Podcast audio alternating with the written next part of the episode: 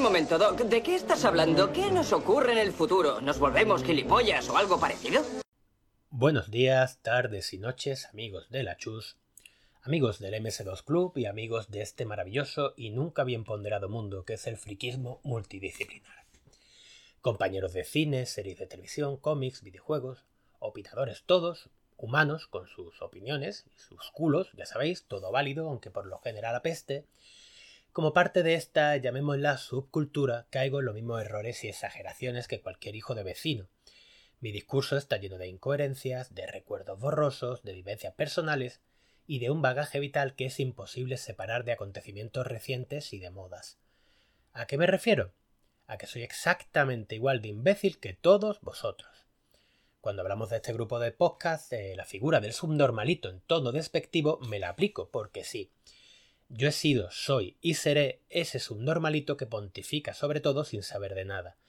Me permito el lujo de criticar la obra de un creador que ha olvidado con total certeza más cosas sobre el tema tratar de las que yo aprenderé jamás. Con esta pequeña introducción solo quiero dejar claro que lo que viene, en total y absoluto tono humorístico, que por otra parte quizá no tenga ni puta gracia, es una sátira, es una parodia, no pretende ofender a nadie, más allá de los que se sientan ofendidos, claro. A eso sí, a esos que les violen analmente con una caña rajada, porque tenemos los huevos negros y deberíamos tomarnos en serio el precio de la gasolina, no productos pensados para que nos distraigamos un rato. Así que, sin más dilación, mm, os presento la crónica lozana que nunca existió.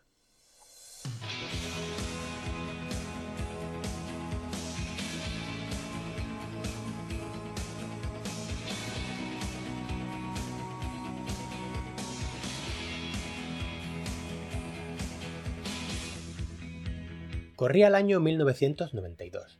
Un pequeño maese Threepwood, tumbado en la cama de su habitación, observaba ensimismado la portada de un micromanía.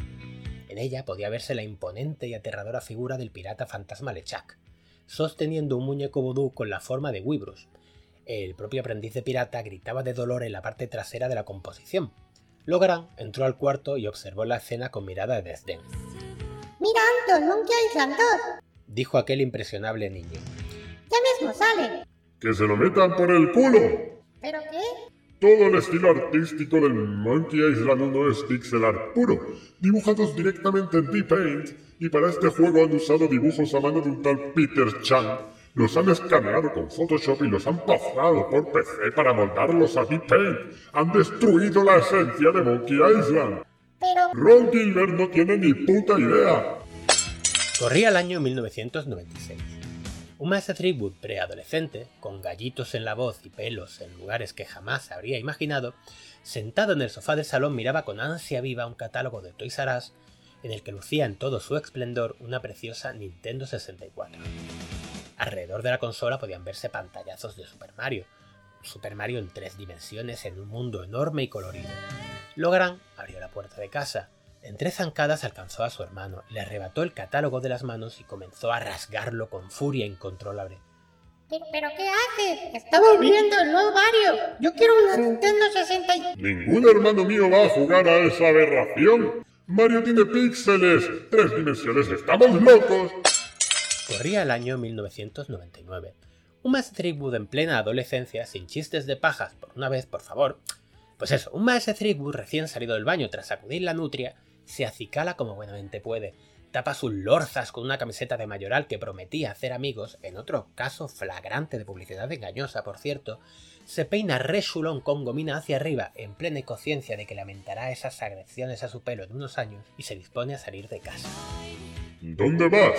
Pregunta Logarán sin levantar la vista de la pantalla, donde sigue jugando a Army Moves desde hace incontables años quedado con un amigo que vamos a comprar una revista en la que hablan del Señor de los Anillos. ¿Cómo? ¿De esa aberración dirigida por un tío que hace gore? El Señor de los Anillos no se puede adaptar al cine. Pero si tiene muy buena pinta, de verdad. Hay imágenes de la comunidad. Mi propia sangre no ensuciará el legado de Tolkien. Acto seguido comenzó a arañarse la cara con los ojos encendidos. La sangre bañaba su torso de Corría el año 2008. Anto, ¿vamos al cine a ver Iron Man? Eso, te tengo dicho que los superhéroes no se pueden adaptar al cine. Además, han cogido a un borracho drogadicto como protagonista. Ya, ya, lo de la sangre de tu sangre y el legado. Año 2016. Stranger Things. Abuso de los 80, qué poca vergüenza. Año 2020. Enano, ¿quieres hacer un podcast? ¿Sobre qué? Había pensado hablar sobre el inmovilismo de los creadores, tú sabes, la ausencia de innovación, la falta de imaginación en la industria y la repetición constante de ideas. Como consumidor estoy indignado. Que te folle un pez. ¿Qué? ¿Eh?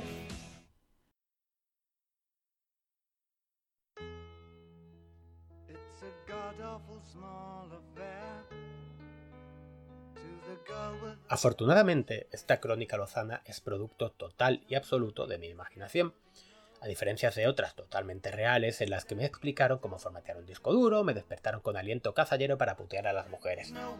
En la vida real, a mis 38 años, he tenido la inmensa fortuna de tener un entorno en el que siempre nos hemos tomado las cosas con ilusión. Los videojuegos, las películas, los cómics, donde recibíamos ideas nuevas con los brazos abiertos. Nunca he ido a una sala de cine esperando cabrearme para luego despotricar en Twitter. Jamás he visto una adaptación con una libreta en la que apuntar incoherencias respecto a la obra original. Luego hay cosas que me han gustado, cosas que no, cosas que he aborrecido con toda mi alma, y siempre he sentido lo mismo. Ojalá hubiera podido disfrutar todo y cada uno de estos pequeños momentos de alegría que nos proporciona el friquismo. Lo que siempre he tenido claro es que le debo gran parte de mi felicidad a ese gordo hijo de puta que destruyó a Indiana Jones llamado George. He llorado, he reído y me he emocionado con ese otro gordo cabrón que permitió que pervirtieran su obra y que responde al nombre de George Martin. He sentido emociones impresionantes al mando de un videojuego con ese hijo de puta esclavo de Soros llamado Neil Druckmann. He revivido cosas que creía muertas por mano de una malvada corporación empresarial con un ratón de mascota. Y espero, con total y absoluta ilusión, que ese bastardo malnacido que ha puesto a Weebruce Threepwood una nariz con forma de polla consiga que me ría como hice hace 30 años. Cuando lo harán, por supuesto, sudaba de pixel art, de Photoshop, y no se planteaba si el Caribe debía ser cubista. Lo único que quería era que su hermano soñara con ser un pirata. Fame. Cause Lennon's on sale again. See the mice in their million hordes. Por cierto que esto ya ha acabado, lo que pasa es que me niego a quitar a David Bowie, así que si queréis quitarlo, pues ya sabéis, stop y a otra cosa, mariposa. Venga, con Dios.